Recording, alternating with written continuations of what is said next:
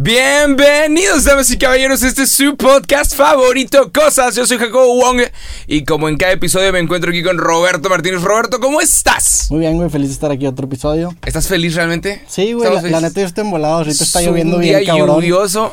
Hoy sí prendiste como que el switch, ¿no? Hoy sí llegaste como que todo apagado, ahorita la Sí, madre. estoy poniendo el switch, me estoy echando un café. We're hitting it. Pero es un día lluvioso. Está bien, me gusta. La, la lluvia es bonita, pero cuando tienes techo y estás Sí. tapado. La lluvia es claro que es hermosa, pero cuando estás tapado y. de que, ay. Y cuando estás encerrado, si tienes que salir todo el tiempo, pues sí está cabrón. que esté En este momento hubo un pedo en Chihuahua y, y la gente se estaba quejando porque no había agua y en este momento está lloviendo. Entonces, supongo que son buenas noticias. En Chihuahua también está Está- la- Hay como cinco huracanes, ¿no? Un pedazo. Ajá. No mames. sí. Qué bueno que tú lo dijiste porque la gente dice que yo siempre llego con pinches noticias. Pero sí, pues históricamente es la segunda vez desde que se graba la... eh, desde que se graba la temperatura y desde que se graban los huracanes. 1800 no sé qué chingados. No, sé- no sé O sea, qué fecha. de la historia de la temperatura. La historia de medición re- recordada, no sé Nunca se habían grabado, eh, nada más dos veces había sucedido esto, esta es la segunda. Pero pues, sí, del lado de Puerto Rico, del lado de, de Yucatán, hay cinco huracanes registrados. Se está pegando uno ahorita en Estados Unidos, categoría 2. Y hay lluvia que se está sintiendo en Monterrey. Y pues está bien, la cual también se siente en, en Chihuahua y es una bendición en Chihuahua, pero también es una maldición en lugares como Iztapalapa, la Ciudad de México, porque ahorita se están inundando. Que hoy, hoy es jueves, también digo, este capítulo sale el sábado, seguramente también el sábado va a estar lloviendo, ¿no? Durante toda, sí, parece que durante toda esta semana va a estar lloviendo. Es ¿Qué? una temporada de huracanes extendida. Ahorita no debería estar lloviendo y eso te dice te dice algo muy real. Sí, que ahorita me puse a pensar con esto de que hablamos de cosas que están pasando ahorita, pero cuando la gente ve el episodio a lo mejor ya no están pasando las mismas cosas. Ah, pero sí. O sea, eso, eso por ejemplo, me, me, me tiran mucho con mis tweets. Porque de repente me meto a Twitter y veo los comentarios. Y como ya he dicho que es un, algo- un- un- o sea, que ya están programados Están desde antes, programados tus tweets. como que la gente me dice que, güey, eres un robot. O sea, siento que eres un robot en, en Twitter. claro. Pero, güey, pues eso es todo. O sea, todo el contenido. Programas tus así. tweets nada más. Yo alguna vez programaba mis tweets. Pero, pero ¿qué diferencia es, es, por ejemplo, programar un tweet que sí escribí, que es algo que en algún momento pensé, Que si piensas. y que lo leas, a escribir un libro y que lo leas dos años después? O incluso que veas un podcast, a lo mejor ahorita estamos, o sea, está viendo alguien el podcast en el 2022 y yo ya estoy muerto. Bueno, 2022 es muy pronto para que me ¿Le muera. podemos subir el volumen a las dos? Sí, güey, no te Ahorita- escuchas. ahorita Dos, fuera- dos, dos, dos, dos, Ajá, dos, a ti y a mí. dos, Sí, perfecto. ¿Ya puedes escuchar? Sí, sí, Va. sí. Te escuchaba bien lejos. Ya estamos más cerca. A lo que iba es que, güey, a o sea, que está, está bizarro que, o sea, tú- ahorita están escuchando, viendo este podcast y probablemente digan, ah, el Roberto y el Jacobo están cotorreando, pero probablemente ahorita yo esté aquí en el baño o esté dormido. Estamos muertos. ¿Quién estamos sabe? muertos. Ahí. O sea, siento que es lo mismo con Twitter, que tiene de malo que lo haya escrito antes y después lo publique. Nada, yo honestamente ya llevo desde febrero 18 que no, que no estoy en Twitter. O sea, que no estoy tuiteando. Y creo que podemos empezar hablando de esto, que está es bien interesante. ¿Que no estás tuiteando? No, no que no... Vale, a la gente le vale verga si tuiteo o no. No, a mí sí me importa. si No, güey. Todos los días de que chinga. Llevo, llevo... No, pero es que Twitter... ¿Cómo puedo decir esto en chinga? Nomás para dar este mensaje.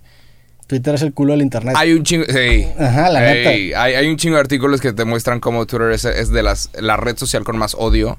Porque es bien fácil crear una cuenta nueva y mentar la madre a alguien. Sí. No te verifican, no revisan tu celular, que me encantaría que hubiera un verificación de dos pasos de a ver, güey. Chécale nada más que sea una persona de verdad, güey. No que sea una persona con 20 cuentas creando trending topics sobre X o Y tema político. Ayer, ayer me, me salió una cuenta, ayer como que estuve mucho en Twitter. Hombre. Y me salió una cuenta que publicaba videos bien... O sea, también no hay censura en ese... O sea, publicaban de repente, ponen un video y dije, ah, va a ser algo chistoso. Un- Vi un vato morirse, güey. Que a la verga. Está la chingada. Y me dio un vacío y toda la noche me dormí. yo, cuando, cuando decidí que ya es suficiente Twitter para mí, fue en febrero 18, lo tengo guardado. Y, y acaba de suceder lamentablemente una madre de un feminicidio. Y se filtró la foto de esa mierda. Y te lo mandan a ti no, chinga, y, ¿no? y a mí me lo mandan. La gente, Jacobo, ve esto, reporta sobre esto. Y fue de, güey. Y, yo siempre me enojo con las personas que tienen acceso a las escenas del crimen. Sí. Porque las personas que tienen acceso a los videos, evidencias, son los que sacan su celular y graban. Y yo alguna vez lo dije y, y se lo mandé al bronco y dije, qué chingados, güey.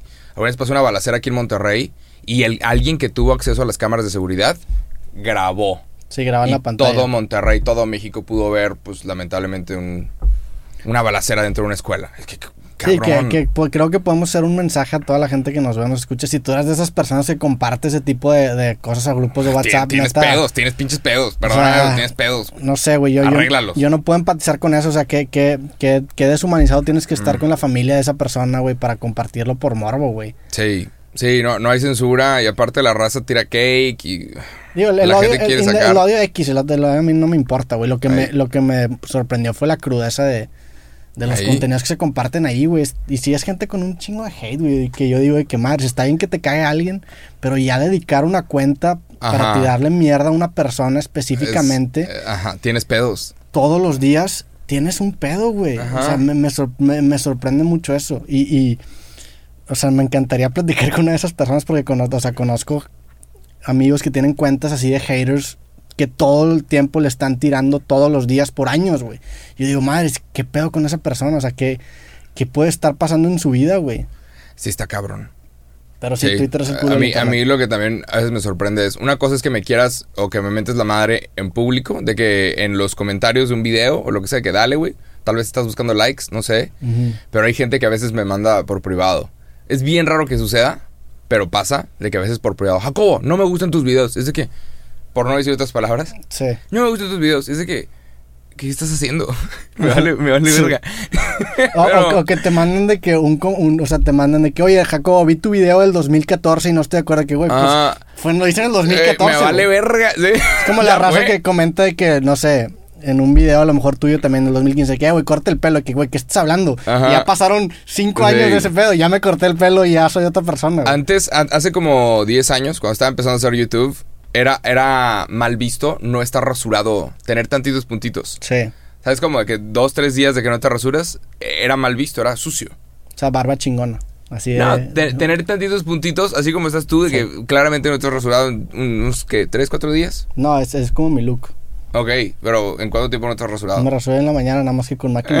ok. O sea, no me rasuro, com- nunca me rasuro completamente. Ya, yo tampoco. Llego como que a este punto que me gusta. Sí, yo tampoco. Pero hace como 10 años era, era raro. Que, ¿qué estás haciendo? Rasúrate y rasúrate con rastrillo, güey. Al ras. Porque si no se ve sucio. Sí. Es- está considerado mal. Entonces hubo muchos vatos que por, por hacer lo que todos decían, lo que todos decían que estaba bien, que era estar rasurado al ras, hubo mucha gente que se rasuró al láser. Sí. ¿Sabes? Cuando, cuando empezó la depilación láser, hubo gente que dijo, pues yo para qué me quiero estar depilando, rasurando la barba ¿Tú todos los conoces días. gente que se, se rasuró al hacer la barba? No, pero conozco a barberos que me ¿Qué dicen de esto. eso? Y yo les digo de que, que, o sea, ¿qué pedo con esta raza? Y me dicen, no mames, ahorita están llegando, los que hace 10 años se hicieron depilación láser, ahorita están llegando de que, dame por favor una crema para revivir la barba, la cagué. Porque es de que, ¿para qué chingados le querías caer bien a todos? O sea, hacer lo que todos decían que estaba bien. Sí. Sí, No cambi- sé. cambiar tu cuerpo permanentemente por una moda no es, no es Eh, una... al final todo se pone de moda.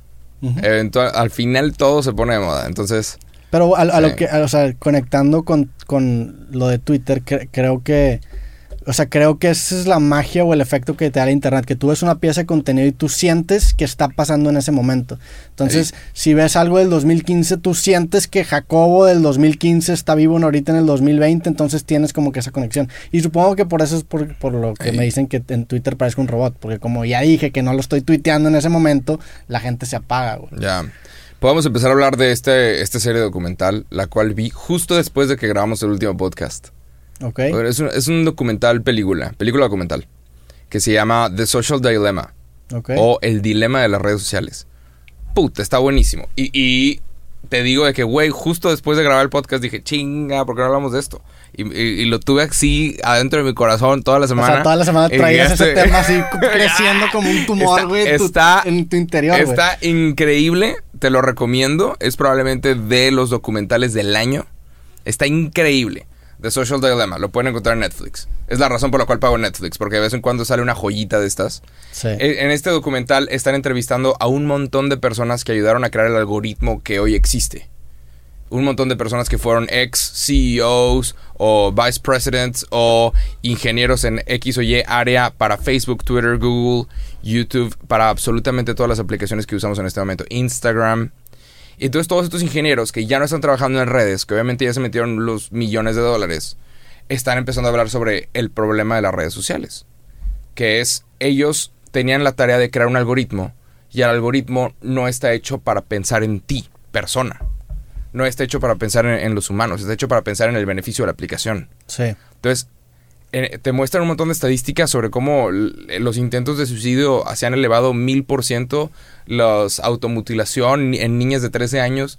Ahorita las niñas de las niñas, los menores de edad son más infelices que nunca. Históricamente nunca habían sido tan infelices porque están viendo lo que está pasando en otras partes del mundo y están Sí, pasando por pubertad. Entonces, ajá, de que güey, sí, esta por sí persona está en ya una etapa estable, inestable Put- ahorita con todo eso más. puta, esta persona ya tiene esto, y esta persona ya le salió barba, y esta persona ya le salió no sé qué, y se empiezan a sentir, y, y no mames. Este, este documental está increíble y te dice, nada más hay dos industrias que llaman usuarios a sus clientes, y uno es software y la otra es las drogas. Sí, Nada más, esas dos industrias llaman usuarios a sus a sus clientes. y de... Eso, eso lo, es- digo, el- lo hemos hablado también, el, el monólogo ese que dice Bill Mayer que, que compara precisamente a, a los, a, los, a las cigarreras en los 70 con las redes sociales. Claro. Ahorita estamos consumiendo un producto sumamente adictivo sin regulación, güey. Y eso es, y, o sea, tú y yo, pues bueno, tenemos ya 20, tú tienes 29, yo tengo 27 años, somos adultos, güey. Un niño de 15, 16 años, Alguien que no tenga la madurez. ajá, para, y nosotros probablemente tampoco la tenemos, ¿verdad? No, güey, estamos aquí hablando O sea, sobre que nos caga, que nos comenten estamos cosas todos feas. jodidos hablando Eh. solos, güey, por crecer con redes sociales casi la mitad de nuestra vida, güey. Ajá. A lo que quiero llegar es que en este monólogo Bill Mayer dice que hay que dejar de hacernos pendejos, que estos, estos entrepreneurs o estos emprendedores, creadores de las startups de software, no son más que cigarreros con camisetas. O sea, Ajá. le pagan, le pagan, literalmente le pagan a programadores para diseñar algoritmos que hagan a la aplicación altamente adictiva, güey. Y. Eso se llama stickiness. O sea, cuando tú te metes en una aplicación como Facebook, como Instagram, tú vas a una cosa y no, no te ha pasado que te metes a YouTube y dices que voy a buscar un video y de repente se te olvida que ibas a buscar porque ya te distrajo otra cosa. Y, y llevas media hora viendo Porque la- madres. La, stickiness en español es pega- pegajosidad. O sea, Ajá. vas caminando y te pegas con entonces ya te quedas para acá. Sí. Y luego quiero hacer este pedo y te pegaste. Entonces, eh, la aplicación es altamente adictiva porque todo el tiempo te están distrayendo. Y, y en este momento, eh, las aplicaciones están hechas. El algoritmo está hecho para beneficiar a la aplicación, no importa qué.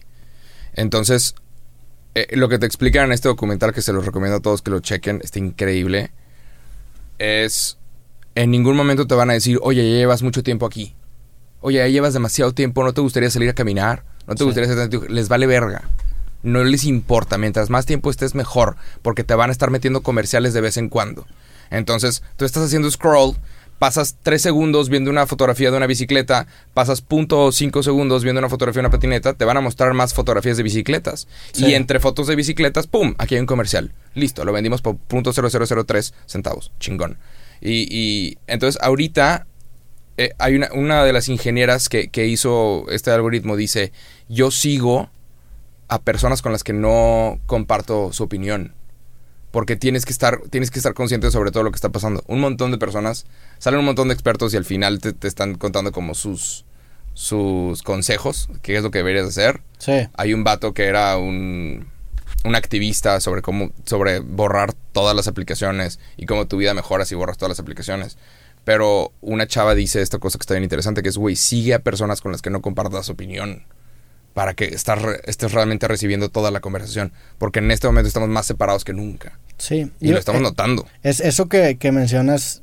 eh, hay un artículo que publicó, no me acuerdo quién, que hablaba sobre la burbuja en la que te encierra Google. Y es eso. O sea, entre tú más información le des al, al- al algoritmo, en este caso de Google, de, de las búsquedas que haces, este va deduciendo tu preferencia política, tu preferencia en, Sí. en muchos temas y te va encerrando en burbujas. O sea, si tú buscas, si tú, si Google te tiene tipificado como un demócrata y buscas Donald Trump, te van a salir cosas bien diferentes a que si. Google te tiene tipificado como un republicano y buscas Donald Trump. O sea, eh, lo que hacen estos, estos algoritmos es que te encierran en una burbuja. Y lo hemos hablado, en, en un capítulo hablamos de que realmente el algoritmo es un reflejo de un ser mucho más polarizado de ti mismo, o sea, una versión mucho más extrema de ti mismo. Entonces, por eso tenemos posturas tan radicales y opiniones tan radicales, porque probablemente sea un güey que tiene tendencias a pensar eh, como cierto extremo en algún espectro Ahorita la de raza está- pensamiento. se está separando. Y el pedo es que es- es- estos algoritmos de redes sociales funcionan como gasolina, güey. Entonces a la chingada Sí. empieza a, consumir más información de que no, si tiene la culpa y no, ¿sabes qué? Entonces se vuelve un personaje que te acaba mentando la madre en No, Twitter. ma- pe- es, Es- ajá. ajá, es eso, güey. Está- pero ahorita la raza se está volviendo extrema. Ujú. Estamos, nos estamos viendo a los extremos.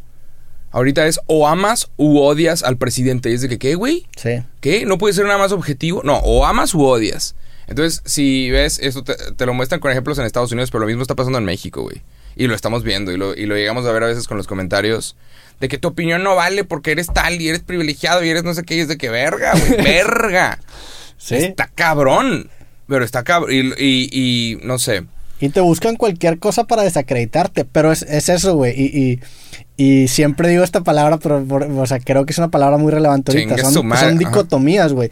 Son polarizan, o eres de ellos o estás con nosotros, güey. Entonces, por eso precisamente creo, y a lo mejor va a sonar auto que nos estamos echando flores, pero por eso creo que los podcasts son tan importantes, porque convenza- con- Píquenle, píquenle. porque conversar en una sociedad así de polarizada se convierte en un acto de rebeldía. Por Ajá. eso, es- eh, por eso está chido tener conversaciones con temas que te ponen incómodos o con temas con los que a lo mejor no estás de acuerdo, porque precisamente el traerlos a la mesa te revelas ante el status quo que te plantea este algoritmo. Entonces, los podcasts, la generación del podcast. güey. Ahí va. Ahí va. Siempre copiado. Sí. Pero sí, está cabr está cabroncísimo este pedo. Y aparte, ¿qué más? Tengo Digo, es- cosas ese- decir sobre es- eso que, que hablamos de la división, lo hablé también en un podcast con Aldo Farías, güey. Que, que Aldo Farías me decía que, que, que gran parte de por qué la televisión está, muri- eh, está muriendo es porque las redes sociales promueven esta narrativa polarizante y la televisión como que intenta conciliar eso. O sea, la televisión como que intenta hacer Es espacios. como para todos. Ajá. Pero por- entonces por eso ahorita los personajes acaban. si ahorita- y, y digo, no quiero mencionar nombres, pero por ejemplo, pues tú sigues mucho deportes. Hay muchos aquí comentaristas deportivos que son Ajá. personajes. Y, Sí. y probablemente Aldo Farías también lo sea. Saludos a Aldo Farías. Pero el güey es súper tigre a nivel nacional. Y el vato lo hace conscientemente. Por eso lo respeto mucho porque el güey, es- el güey, el güey le gira cabrón y tiene Ajá. como un, una, una agenda bien clara y la comparte, güey. Pero, o sea, creo que e- es- eso es simplemente como que subirte a la ola de qué es lo que está predominando en redes sociales, que es el discurso o eres de un lado o eres del otro. Ahora, yo no, yo no, o sea, eso puede funcionar y te puede traer a lo mejor muchas visitas o muchos este, escuchas, pero no sé qué tan ético sea, güey, el, el- el seguir alimentando esta división tan cabrona, güey. Sí, no sé si es ético. Pero bueno, No tú, sé qué responderte al respecto. Nada tú, más. tú borraste Twitter No lo borré, nada más dejé de tuitear y dejé de ya de. y pusiste tu cuenta en privado. Sí. Porque sentías que, o sea, porque O te sea, abrumó la información o porque sentías que te está influenciando. porque los humanos no estamos hechos para estar recibiendo comentarios de un montón de personas que no conocemos. honestamente. Y esto, está esto- esto es natural, natural. Sí, Naturalmente no estamos hechos para tener contacto con cientos de miles de personas. Estás diseñado para conocer 150 personas. güey. Este pedo que estamos haciendo está llegando a millones de personas. Sí. Millones. Millones. No mames. Entonces, no estamos listos, no estamos hechos. Estamos hechos para seguir lo que nos dice nuestro grupo. Nuestro grupo de 7, 8 personas cercanas.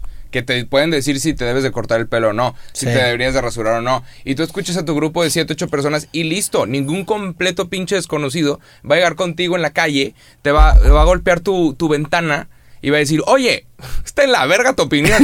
Nadie va a hacer eso. Entonces, si no pasa en la vida real, ¿por qué chingados lo estamos permitiendo en redes sociales? Sí. Está cabrón. Y, y, digo, quiero pensar que, que nosotros tenemos la madurez emocional para aguantar estas madres y seguir dándole y que no pasa nada.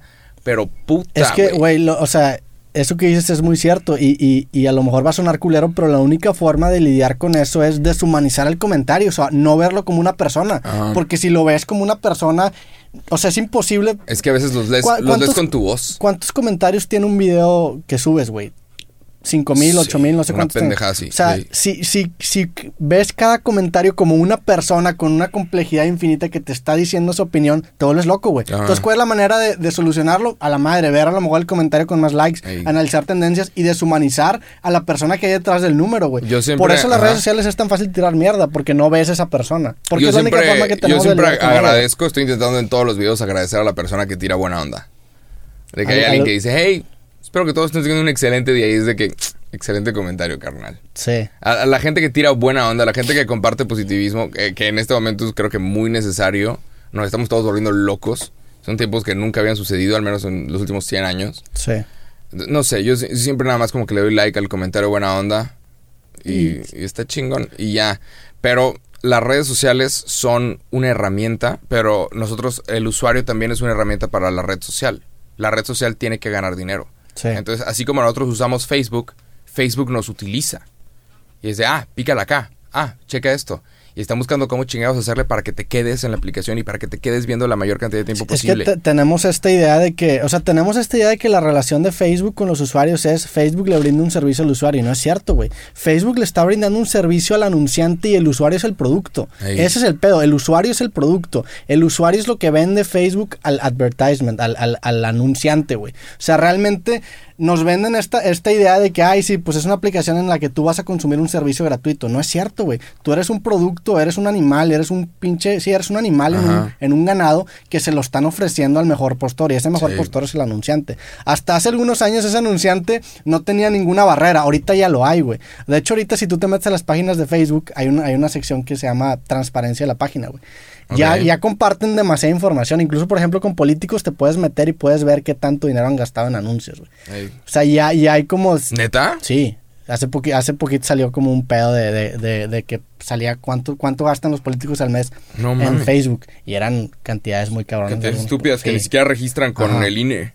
Entonces es el pedo, que nosotros tenemos la idea de que estamos consumiendo un producto, pero nosotros somos el producto y lo están consumiendo los anunciantes, güey. Que está bien que lo hagan la- las... el- el- o sea, yo no tengo pedo con que una empresa privada lucre y, intente sacar la mayor cantidad de dinero. Lo que me causa problema es que no te lo venden así, te están engañando. Y no te dicen. Ajá, Ajá. no te, te están engañando, güey. O sea, si no te estuvieran engañando, está bien. Te venden las redes sociales como que esta plataforma neutra en el que va a sobresalir el que más se comparta, pero no te están diciendo que el algoritmo está planeado para que se comparta lo más divisorio, lo más polarizante. O no te están diciendo que se va a compartir la, la agenda que cierta red social quiere empujar, tanto agenda ideológica como agenda que tenga que ver con los patrocinadores anunciantes que tengan. Entonces lo que me causa pedo es que no te lo venden así. Si te lo vendieran así, pues está bien que lo hagan, es una empresa privada. Pero pues sí, está peligroso y, y creo que estamos... Estamos en una de- época muy salvaje. Creo que en el futuro van a voltear a ver atrás y van a decir, verga, con que esto pedo no estaba regulado. Sí. Y había ataques a países por medio de redes sociales.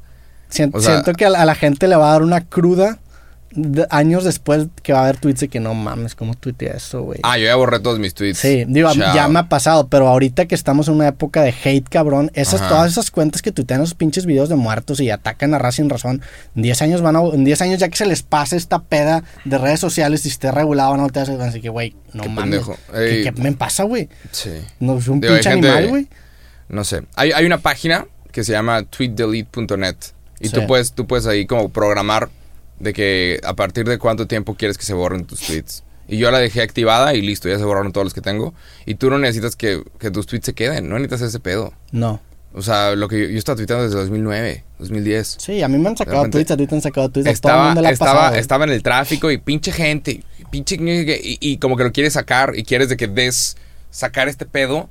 Lo que no sabes es que hay raza leyendo y hay raza leyéndote y opinando de que este vato está loco, güey. Sí, y también, o sea, es que ahorita, y lo, lo hemos dicho también, no podemos juzgar la ignorancia del pasado con la sabiduría del presente. En ese momento la red social era nueva. Tú apenas estabas viendo, calando qué pedo, qué funcionaba o no. Es normal que te pases de lanza. O sea, es normal que digas una mamada porque no sabemos qué chingados es, güey. Entonces ahorita sí. lo ves y dices, ah, pues no debiste haber tuiteado esto. Pues sí, güey, en el 2009 no sabíamos ni qué debíamos haber tuiteado, güey. Ajá, no había reglas. No había reglas, la estábamos creando, güey. Ajá, acaba de empezar pinche Twitter hace un Obviamente año. la vas a cagar. O sea, es, es- estadísticamente para llegar a una media te tienes que pasar un poquito. Sí. Es el, es el pedo, güey. Pero bueno, este. Twitter. sí. Tiene, tiene cosas buenas, obviamente. Son herramientas increíbles, pero también el- los usuarios son herramientas para las aplicaciones. Porque ellos tienen que ganar dinero. Entonces, en ningún momento te van a decir, si estás ocho horas en una aplicación, en ningún momento te van a decir, oye, llevas mucho tiempo aquí. Bájale un chingo a tu pedo, sal a caminar. En ningún momento. Les vale verga. Les vale verga si te están haciendo daño. Les vale verga si te están mandando videos violentos. A, a la aplicación le vale verga. Ellos van a estar poniendo un comercial al lado Sí. de lo que sea que tú estés viendo. Hasta que les digan que no. Ajá. Pero si, si nadie les dijera que no les valdría madre, ¿qué es el problema? Pero o sea, también- o sea, los que hacen, los, los que hacen los, los algoritmos son programadores, güey. Y cuando un programador tú le das una métrica y le dices, güey, eficientice el algoritmo para que esta métrica suba, le vale madre todo lo demás y se va a enfocar en eso. Si te está diciendo, güey, haz que esta aplicación sea adictiva, o sea, sube el tiempo Sí. promedio de cada usuario, le va a valer madre todo lo demás porque está momento- enfocado a esa métrica. En algún momento hacen referencia en este documental. Véanlo, no mames. Pero hasta parece que me están pagando. Pero eh, hacen referencia a una slot machine, una máquina de, de Las Vegas. Sí. Esas máquinas a las que jalas una palanquita. Y que lo mismo está hecho con, con Instagram. Tú le haces para abajo y con Twitter. Tú le haces para abajo Sí, claro. y sale contenido nuevo. Y le haces para abajo y sale contenido nuevo. Entonces, cada que tú le hagas así de que chiching, cada que tú bajes tu dedo, se va a refresh, refrescar la página y, y va a salir Y no- contenido nuevo siempre. Nunca se va a repetir. Y, no, y lo, lo Y no sabes qué te va a salir. es- eso es lo más cabrón, que, que como el, el algoritmo no es cronológico, sino que es algorítmico, no sé cómo se diga, güey. Ajá. Literalmente es, no sabes qué esperar, güey. Antier también subió un güey que se llama MKBHD, ¿lo ubicas? Hace tech reviews. Sí, sí, sí. Bueno, Mark Cham- Marcus Mar- Browning. Marques Brownlee, sí. Ajá. Ese güey subió una entrevista con Mark Zuckerberg y le pregunta. Y la neta la entrevista está cabrona Sí y está Mark, buena. Zuckerberg a mí, o sea, sí, lo que tú quieras está satanizado, es un pero, genio, pero, pero es un sí, genio, güey. sí. Y, y también hay X. Es no, Ching, no de, quiero... haber, de haber sabido. Así como Elon Musk, Mark Zuckerberg es, es Sí, claro. una persona polarizante. Pero el güey eh, tiene una entrevista que está muy buena, güey. Habla como 20 minutos con él y le pregunta, ¿algorítmico o cronológico? Entonces el güey como que se paraliza y dice algo bien interesante. La neta, él dice que la mejor forma, que digo, probablemente es una respuesta que ya tenía estudiada porque es una pregunta, o sea, cuando Sí, un Facebook... equipo de abogados pendejos. Sí. Cuando Facebook e Instagram cambiaron el algoritmo de cronológico exponencial fue cuando empezó el cagadero porque ya ahora sí el algoritmo estaba asumiendo cosas por ti. Entonces el güey dice, la neta, lo mejor es un, un feed algorítmico porque si lo haces cronológico fomenta mucho el spam. Como ya las páginas saben que si postean mucho siempre van a estar hasta arriba del feed, o sea, fomenta mucho eso. Entonces el güey así se justifica. Dice, lo mejor es tener un, algorit- un algoritmo que te dé lo que creemos que te gusta y que tengas la opción de hacer el feed cronológico si así lo quieres. El problema es que nadie sabe cómo hacerlo. Probablemente diste la opción, pero picarle tienes que hacer un chingo de cosas, dar una maroma, aventar el celular, güey. Nadie sabe cómo picarle para que salga cronológico. Cuando menos en Instagram. Creo que en Facebook es un poquito más, más sencillo. Pero sí, güey, ese, ese tema de... Es que también como... Como son tantas personas, güey. ¿cuánto- ¿Cuántos usuarios tiene Facebook? ¿3 mil millones? ¿4 mil millones? Una está en mil o dos mil millones. Tam- dos mil millones. Son de más de dos mil millones, eso estoy seguro. O sea, es... es eh, si te equivocas, el 0.1% en algún cálculo, estás hablando de millones de personas afectadas. Afectadas. Entonces, es- no podemos dimensionar, güey. Es que está cabrón. Está cabrón, pero sí hay que hacer algo porque la gente se está radicalizando, güey. Estamos más separados que nunca. Ahorita la gente no está dispuesta a escuchar a alguien que no opine igual a ellos. Sí. O sea, si tú le das dislike a un video, es como, por ejemplo, no sé, te gustan los animalitos. Facebook dice, vamos a venderte comerciales, güey. Entonces te vamos a mostrar un animalito, un pájaro, y luego un tigre, y luego un perro. Y te quedaste viendo un segundo más al perro, te vamos a mostrar más perros. Sí. Y entre fotos de perros, órale, güey, aquí hay un comercial. Ahora, ¿qué, qué otros, ¿qué otros contenidos relacionados con perros tenemos? Mira, aquí hay un video de un cabrón lastimando a su perro. Puta, güey, pinche mierda que te altera a las 3 de la mañana que no deberías de ver Sí, ya duermes todo. que no deberías de ver. vacío de que... Aquí hay un video de un cabrón maltratando a su perro y te enojas y comentas, me enoja y coment y te, o sea, te metes a la conversación y, y respondes tres comentarios y, y listo. El algoritmo dice, a este pendejo le gustan los videos. Así le hayas puesto me enoja, a este pendejo le gustan los videos de... y no, y no, no dice, o sea, ni siquiera. perritos lastimados. Ni, siquiera, ni siquiera dice le gustan los videos. Dice, este güey reacciona y hace que se quede más tiempo en la aplicación Ajá. con un perro lastimado. Entonces, Con vale, estos- ma- estos vale videos madre que- si le gusta. Probablemente Sí. está enojado y la chingada. Sí, me vale verga Nada si más están- reacciona ajá. y yo quiero que reaccione. Entonces, ese es el problema. Sí. Que no le importa si te gusta o no, nada más quiere una reacción. es- Y no te vayas tan lejos. YouTube, güey. YouTube, Ajá. ¿por qué crees que quitaban las estrellas? Porque ahorita me Qué gusta hueva, ¿no? y no me gusta. sí. Porque es o blanco o negro. No es de que, ¿sabes qué? Pues el video es, por ejemplo, este podcast dura una hora, una, una hora y cacho, güey. A lo mejor dijimos 50 minutos que a mí, a mí como, como escucha me encantaron, pero Roberto dijo una pendejada que chinga. Ah. Entonces ya por eso, pues ya no me gusta el video. Sí, disgusta. chinga. Entonces antes a lo mejor decía, ¿sabes qué? Pues me gustó el video, pero esa pendejada no me gustó. Cuatro estrellas, güey. Ajá. Eh, El pedo es que eso no es atractivo. O sea, en, en la, el- el- al- a los algoritmos de redes sociales no les gusta lo gris, les gusta o lo blanco o lo negro porque eso divide. Entonces, por eso tenemos personajes hiper vegetarianos o hiper veganos y personajes hiperfeministas y personajes hiper izquierdistas y por Radicales, es pura me pinche gente gusta radical. o no me gusta Ahí. y eso crea una un, un feedback loop o un proceso de mejora continua de un personaje que acaba siendo un pin- una caricatura güey Y sí, y está de la ver. Y es un algoritmo. Es que no, no es un humano detrás de Sí. diciendo, sí, vamos a mostrarle más pinches videos de perritos golpeados para que se enoje. No, es un pinche algoritmo que está diciendo, a esta persona le gusta esto otra vez. A esta Sí. persona le gusta esto otra vez. Aquí hay un video reportado 1500 veces, no lo borramos, no hay pedo porque está haciendo que la gente reaccione. Y no mames, güey, me han salido videos de crimen. han- no sé por qué me sale a mí un chingo en Facebook estoy scrolleando videos de gente teniendo pedos con la policía. Pues a lo mejor tienes cara Puta, criminal, no, pero de que, de que, no sé, me detuve a ver un video alguna vez y me han mostrado puros videos de gente teniendo pedos con la policía. Sí. Y está en la verga. Y está bien innecesario y esto radicaliza. Y, y hay gente ahorita que dice la policía es mala, no importa qué. Sí. Y ahorita también hay raza que, que está agarrando pistolas y está yendo a dispararle a policías en Estados Unidos. Y está de la chingada. Y obviamente, verga, se tiene que hacer algo, pero ahorita nos estamos radicalizando como nunca. Entonces creo que tenemos también que aprender a escuchar a las personas que opinan diferente a nosotros. Pero, hey, Digo, eso por ejemplo en tema de, de- de violencia en temas sociales, pero por ejemplo, tú te metes a- a- al, al- que una vez lo hicimos, te metes al search de Instagram y ahora que ya están los reels, a mí siempre me salen morritas bailando Está con chorcitos así. verga, güey. Y a mí ni me gusta bailar, Que pero no todos solicitas. son Ajá, son morritas bailando, güey. Entonces, Ajá. el problema también, eh, o sea, lo que eso causa, por ejemplo, en las generaciones más jóvenes es que dicen, bueno, pues esto es lo que se está compartiendo. Ahora empiezan un proceso de mejora continua ellas para cada vez bailar más atrevidamente y también vatos, o sea, la cantidad de gente que en este momento se está poniendo Botox para parecerse al puto filtro de Instagram. es una mamada. Es una locura. Sí. Hay gente en este momento que se está poniendo Botox, se está poniendo chingaderas en la cara para parecerse al puto filtro de Instagram. Que está- es, una locura. Es, por ejemplo, hace, hace, cuando estaba en carrera, o en prepa, no me acuerdo, leí un libro que se llama En busca de Klingsor. Nunca te lo pusieron. No. De un güey que se llama Jorge Volpi, creo que se llama. Es un autor mexicano. Creo que sí. Tiene un libro con Denise Dresser también. Ok. Y está bien interesante esa historia porque habla de la Segunda Guerra Mundial y habla del... O sea, el, el vato estaba buscando Klingsor, que, que, que Klingsor, Klingsor era como un científico de los que estaban desarrollando la, la bomba atómica que usaron en la Segunda Guerra Mundial. Entonces, estaba bien interesante porque eran puras conversaciones con puros científicos, salía Einstein, salía Heisenberg, y, y, y los, los científicos estaban en conflicto, ellos ética y moral, o sea, moralmente, porque eh, se intentaban justificar el desarrollar un arma de destrucción masiva. Entonces ellos decían, pues, güey, yo solamente estaba viendo en nombre de la ciencia, yo solamente estaba Ajá. resolviendo un problema que tenía adelante. Estaba siguiendo órdenes. Y no dimensionaban el impacto que tiene esta arma de destrucción masiva, güey. Creo que lo mismo, de- obviamente a escala diferente, va a pasar con estos programadores que hacen estos algoritmos que están literalmente moldeando la sociedad, güey. Están cambiando la vida de millones de personas. Tú no te das cuenta, güey, pero el hecho de que una persona...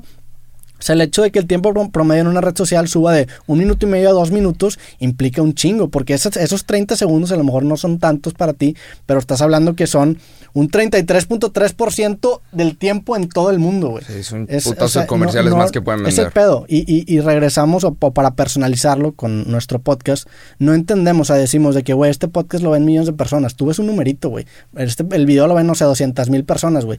Dices, ah, 200 mil personas.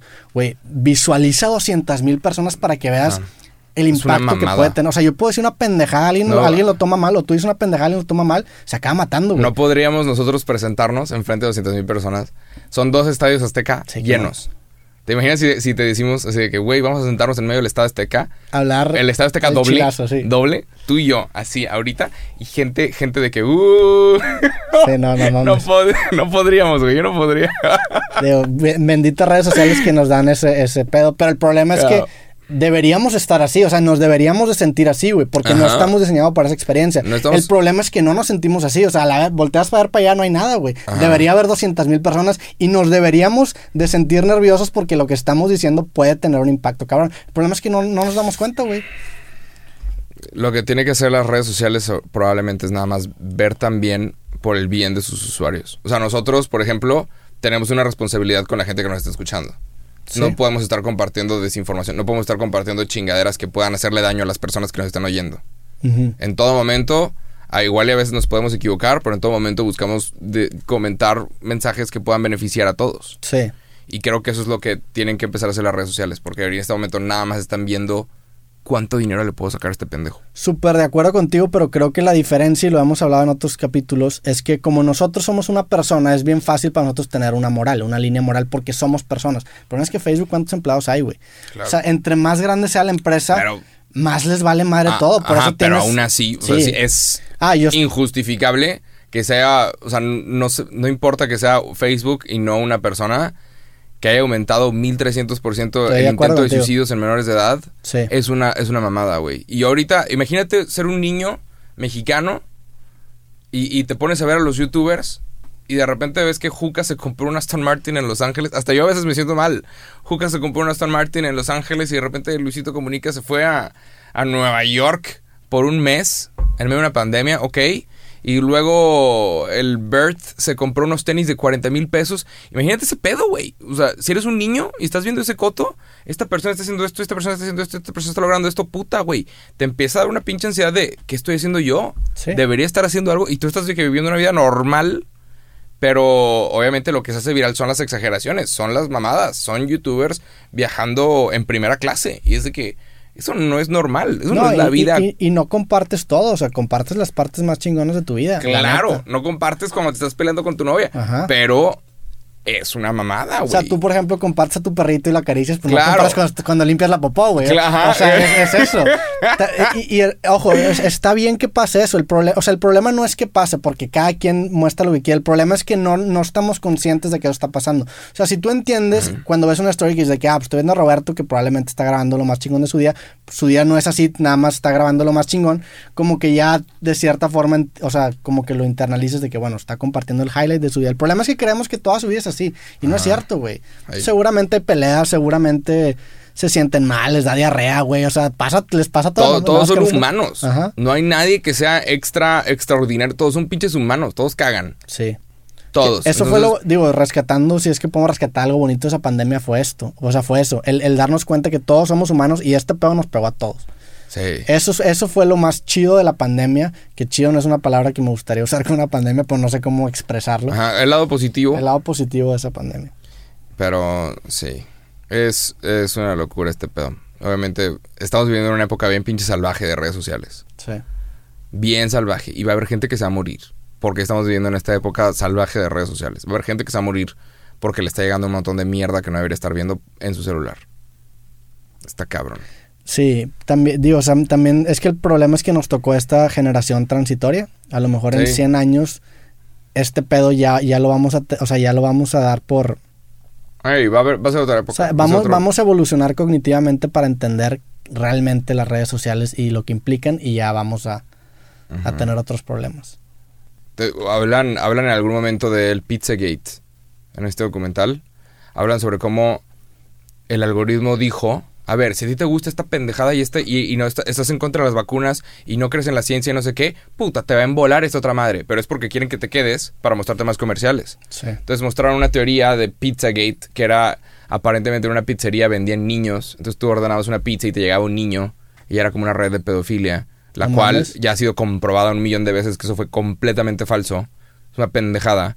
Aún y cuando alguien comenta, señorita que no sabes. Y cuando alguien comenta, no es cierto, hay otros artículos. A ver, a ver, otra no entendí nada. Era es una, pendejada de teoría. Una, teoría estúpida. Era una pizzería que según esto vendía Una- niños, pero a puro pedo. Una- es diciendo. una pinche eh, mierda que alguien hizo nomás por clics. Ya, es como lo de Alguien- Mia Califa de que comparte esta morra que ganó el concurso de matemáticas que se empieza a compartir en Ajá, Instagram. alguien, Ya. alguien hizo una pinche historia por clics y empezaron a salir comerciales al lado y entonces Facebook la empezó a compartir sin pedos y nadie se enteró que esto fue un problema, o sea, hasta que un cabrón que recibió esta información, hay un lo- una persona inestable, recibe la información de que, güey, están vendiendo a niños por medio de una pizzería, entonces tú pides una pizza y te llega un niño y los, los tienen en el sótano de la pizzería, que las pizzerías ni siquiera tienen sótanos.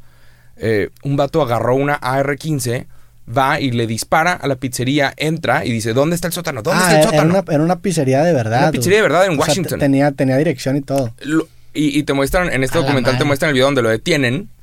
¿Qué chingados estabas haciendo, pendejo? Le dicen los policías. Y el vato, "Eh, estoy buscando la red de pedofilia. ¿Qué, güey?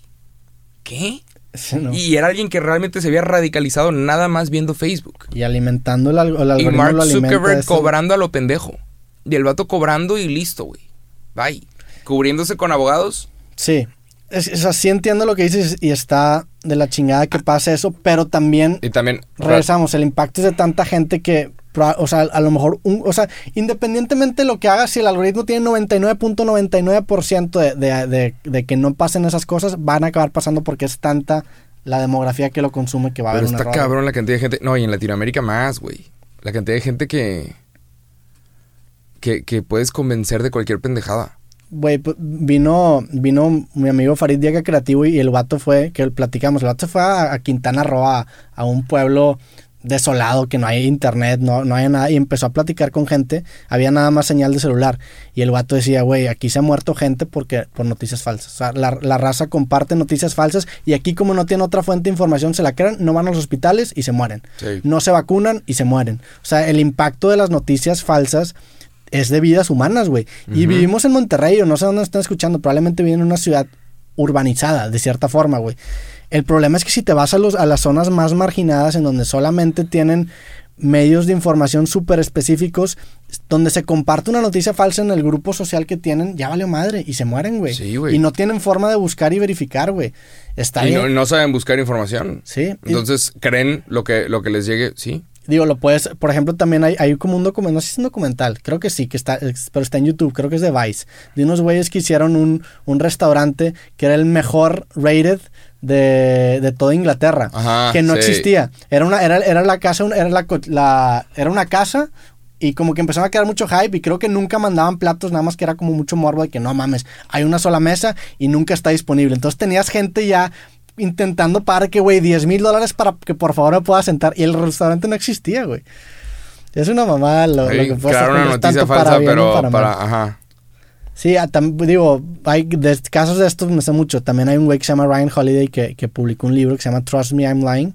Que es, este, créeme, estoy mintiendo. Y el vato habla sobre cómo, cómo fabricar una noticia y beneficiarte de eso. El güey dice, si tú quieres crear una noticia, lo único que tienes que hacer es crear un blog falso, inventar una noticia, ese blog falso se lo pasa un blog un poquito más grande que tú, lo publica, ese blog se lo pasa a un blog un poquito más grande que ese blog y te va- vas alimentando el gusanito, güey, hasta que eventualmente llegas a CNN de una noticia falsa. Porque los medios no, corro- no corroboran información, nada más citan medios más chiquitos. Entonces el güey aprovecha ese pedo, güey. Si alguien lo está diciendo, a veces la- las noticias empiezan con este medio está reportando esto. Y, y siempre hace- es de un medio un poquito más chiquito. Entonces, si te vas a la cadenita, te vas a dar cuenta que es un gusanito, en el que cada bolita es más chiquita. Entonces, tú inventas la bolita más chiquita y se lo vas pasando a la Como la noticia de que se escapó Annabelle, la muñeca del diablo, una cosa así. Fue una pendejada mal traducida en China y, y se pasó como a Brasil la noticia mal traducida de que Annabelle se había escapado y de repente toda Latinoamérica estaba hablando de que la muñeca Annabelle se había escapado. Qué mamá. Eso fue hace como una- un mes. Y obviamente completamente falso, güey. Sí, Pero, qué mamá. pero, este, se comparte y hubo gente y fue trending topic. Y en Latinoamérica nos mama esa mierda, güey.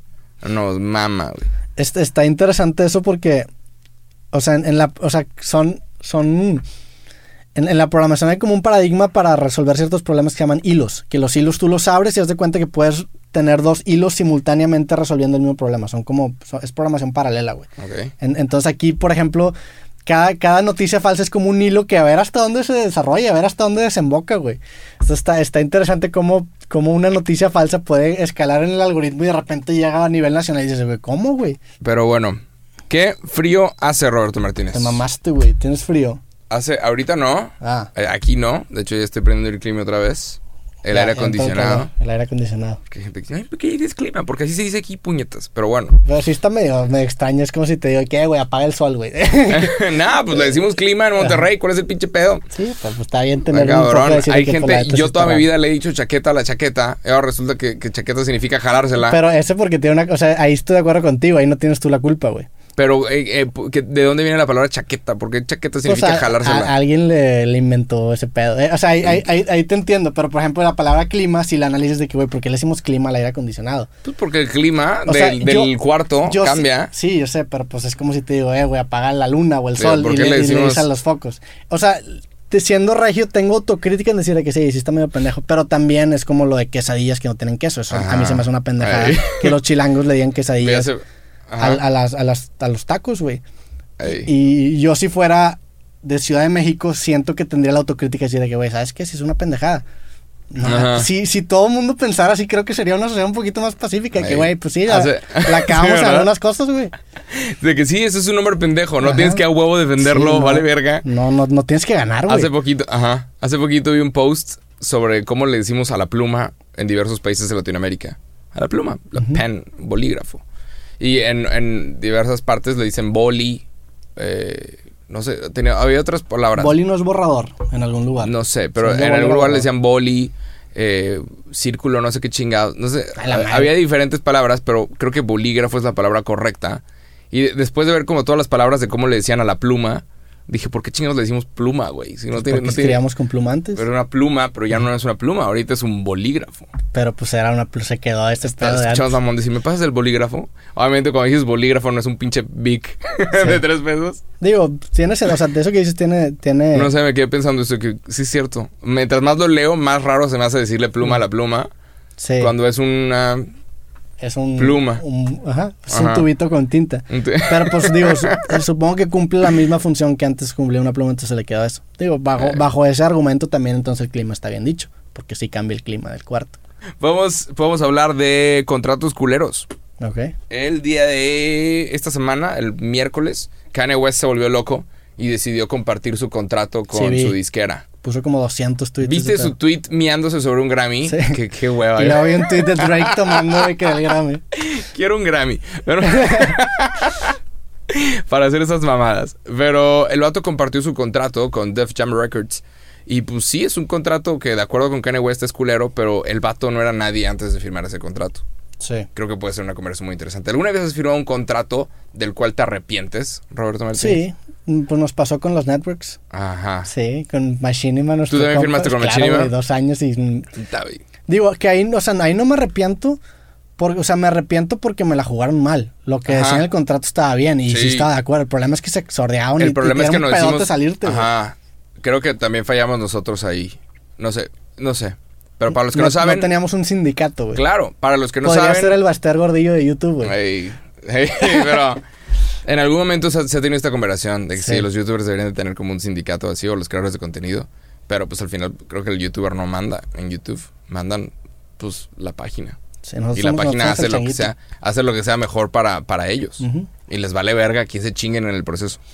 Pero para los que no saben, eh, hay estas cosas que se llaman networks que no recomendamos en absoluto. Es una pendejada Hasta la fecha nos siguen llegando ofertas de networks en podcast. todos los A días. todos les hemos dicho que Sí, todos los días, cabrón. Pero hay, hay esta cosa que se llama networks en donde tú, en lugar de firmar con estar con Google y que aparezcan comerciales de Google, firmas con una network y aparecen comerciales que esta network eh, pone, compra. Entonces había una que se llama Machinima, que supone que tenía comerciales de videojuegos y pagaban más Que fue, es la, fue la primera o no? de las primeras. Entonces se supone, ¿no? Entonces estos vatos te firmaban y te ofrecían un contrato pues bastante bueno, en donde por cada mil vistas te pagaban X cantidad y se supone que el siguiente, después de un año, te iban a pagar. Imagínate ese contrato ahorita, güey. Eh, está bien. O sea, estaría cabrón. O sea, esas, yo me acuerdo que generaba lana chida con, con mucho menos visitas, güey. Ey, ahorita, es que ahorita creo que el CPM está mucho más alto. Sí, bueno, ah, como que el año pasado estuvo jodido, ahorita este año está chido, ¿no? Ahorita está con madre. Sí. Y podemos hablar de esto fuera de cámara. Sí, sí. Porque Sí, es dinero. chido. Pero, pero este, hab- había un contrato que era firma con nosotros por un año y el segundo año lo vamos a mejorar. Va, a huevo. Y si te quieres salir de este contrato, eh, tienes que avisar con seis meses de anticipación. Y si no avisas, se renueva un año más. No, eran 60 días. Una madre así. Sí. Pero- Seis meses es una mamada. Pero sí había que avisar que seis meses para poder salirte realmente. eran güey. 60 días. Pero bueno, era, ajá, ese era el contrato, lo firmamos y, y el primer año todo bien y el segundo año recibí una llamada por Skype. Oye, quiero que sepas que no vamos a poder cumplir con el contrato, eh, te vamos a pagar mucho menos de lo que habíamos acordado para el segundo año. Y, y ese fue mi error, porque yo en ese momento yo debía haber dicho, sácame de aquí, pendejo. Sí. Sácame de aquí, güey. Sácame a la verga de este pinche contrato porque no lo estás cumpliendo. Conocí alguna vez un güey en Los Ángeles que me dijo, yo tuve ese mismo contrato. Y yo les dije, no, no, no, lo vas a respetar así como yo lo estoy respetando. O vamos a tener que tomar acción legal. Esa era la palabra, acción legal. Y, y al vato le respetaron el contrato. Y le pagaron... Pero, pero porque el vato vive en Los Ángeles. Ajá, los gringos, los gringos conocen sus derechos. En el- es que la diferencia es que si, si tomas acción legal te tienes que ir a Los Ángeles y pagar abogados allá, güey. Claro, y meter ahí un pinche... Un Y, y ahí decía de que si hay un pedo legal te tienes que ir al Court of Law en Los Ángeles. Ahí, pero, ajá. Pero bueno, no sé, ese fue un contrato muy culero, el cual me tardé en salirme. Sí. Tuve, que, tuve que decir de que, güey, es que ya tengo un trabajo, me voy a graduar, voy a dejar YouTube y necesito no tener contratos con absolutamente nadie para que entre mi seguro. Obviamente, pinche bullshit, pinches pendejadas. O sea, me, me aventé una madre, una pinche maroma cabrona para que el vato que me estaba escuchando dijera, ok, va. Y me soltaron por fin. Y me acuerdo. Y, y luego me invitan a Los Ángeles a una network que se llama Me Too. Me invitaron de que, "Hey, ¿qué ¿quieres ir a comer? Me invitaron a comer, me pusieron pedo. dijeron, ¿qué onda, güey? ¿Jalas? Eh, esta network está hecha por el mismo creador de Machinima. Y yo de, No, no, no jalo, hijo de puta, rumba la verga. Pero... Yo estuve en, estuve en Machinima y luego entré de pendejo a una que se llama Fullscreen. Puta. También me pasó lo mismo y dije, ya. Y luego Me Too se acercó conmigo con, porque contactaron youtubers pesados. Me acuerdo que me habló un youtuber fuerte ahorita, güey.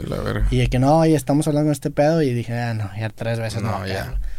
Pero sí, firmar un contrato está bastante cabrón.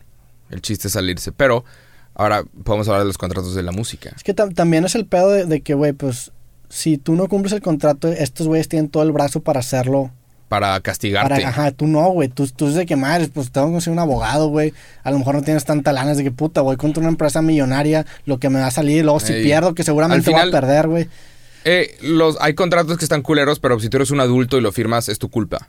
Y es tu responsabilidad. Y obviamente fue nuestra culpa y fue nuestra responsabilidad que nos haya pasado lo que nos pasó. No, güey, porque yo sí me salí como lo decía el contrato. Yo sí avisé 60 días antes y se ¿Y no te sacaron? Me sacaron como 6 meses después, güey. Eso es- eso es después ilegal. De estar, des- claro, después de estar picándole a YouTube, mandando mensajes. Ahí tengo la lista de todos los correos que le mandé.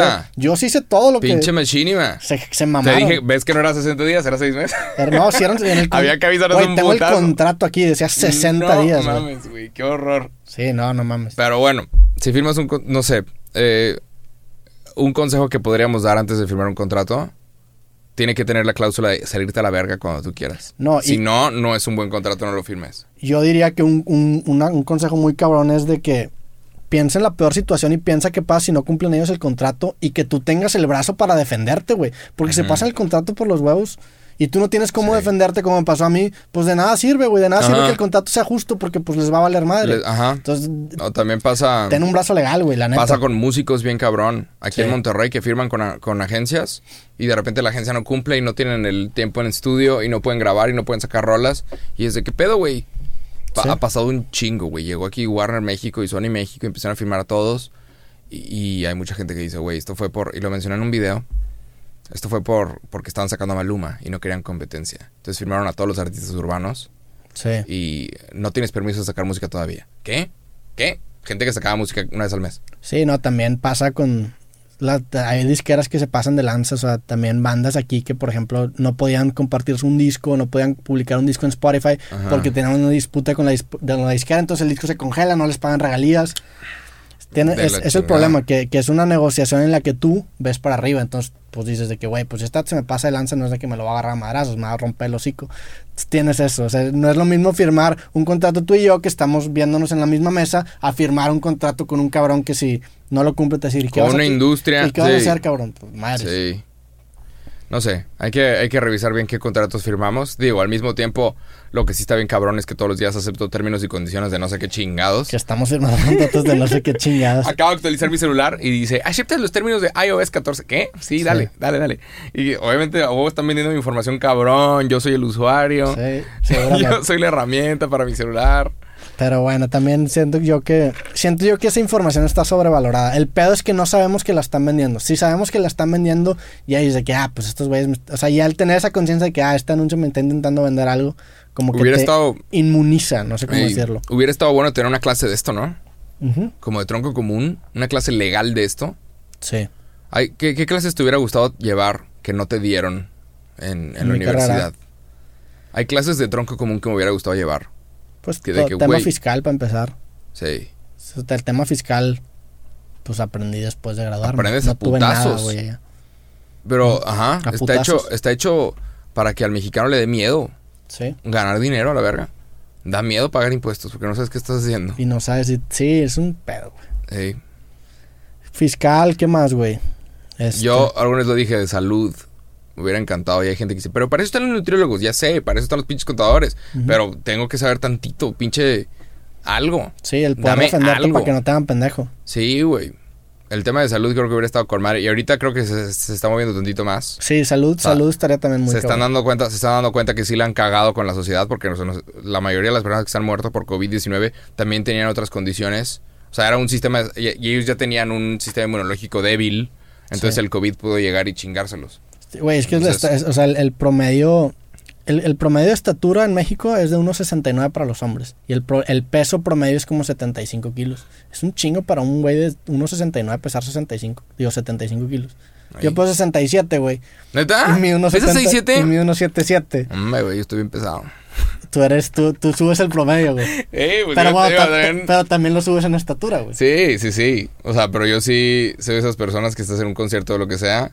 Y a mí me gusta meterme al mosh pit. Se me hace súper No, divertido. hombre, güey. pero porque a mí me empujan. Y si alguien me empuja con todas sus fuerzas, yo doy un paso.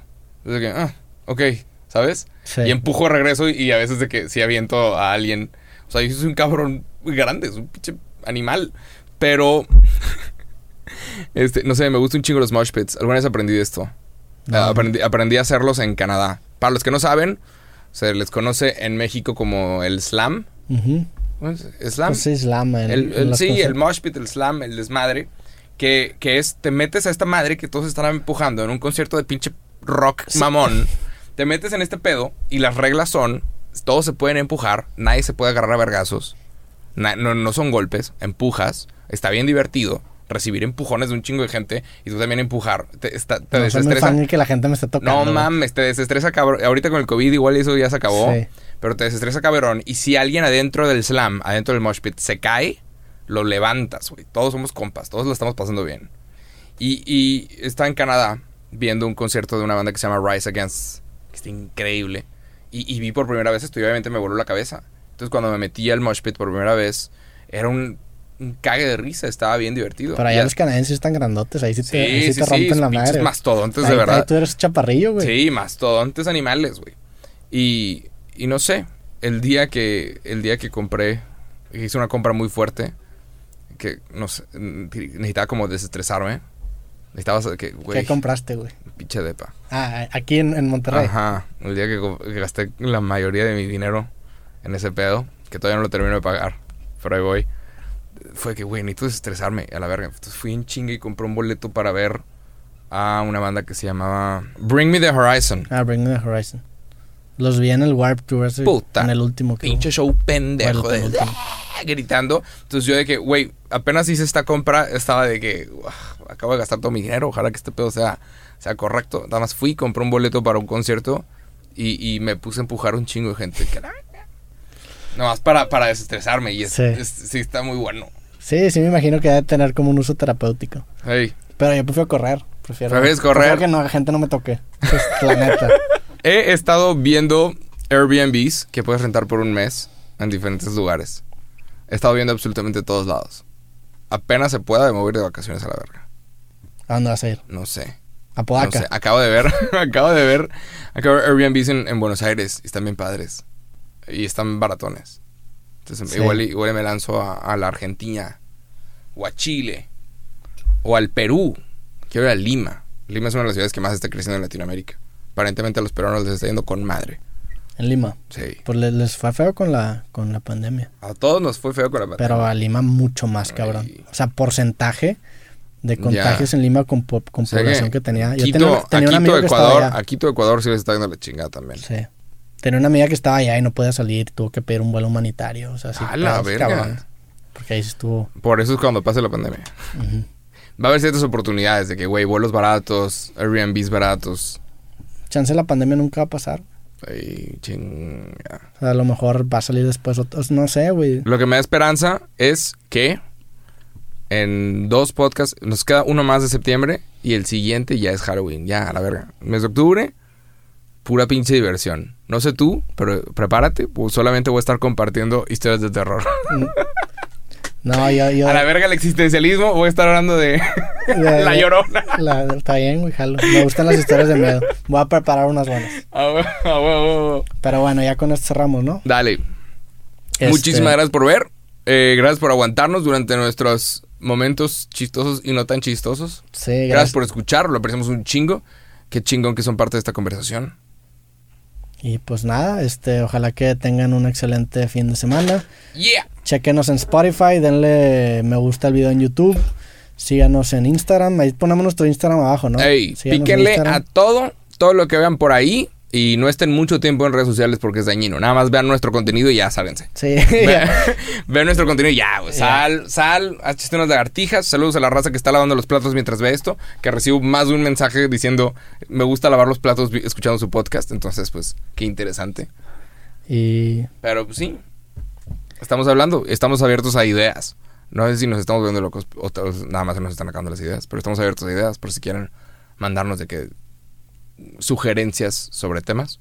Lo apreciaríamos mucho. Y pues nada, este, que estén bien. Eh, nos vemos el próximo episodio de su podcast Cosas Sobres. Dale.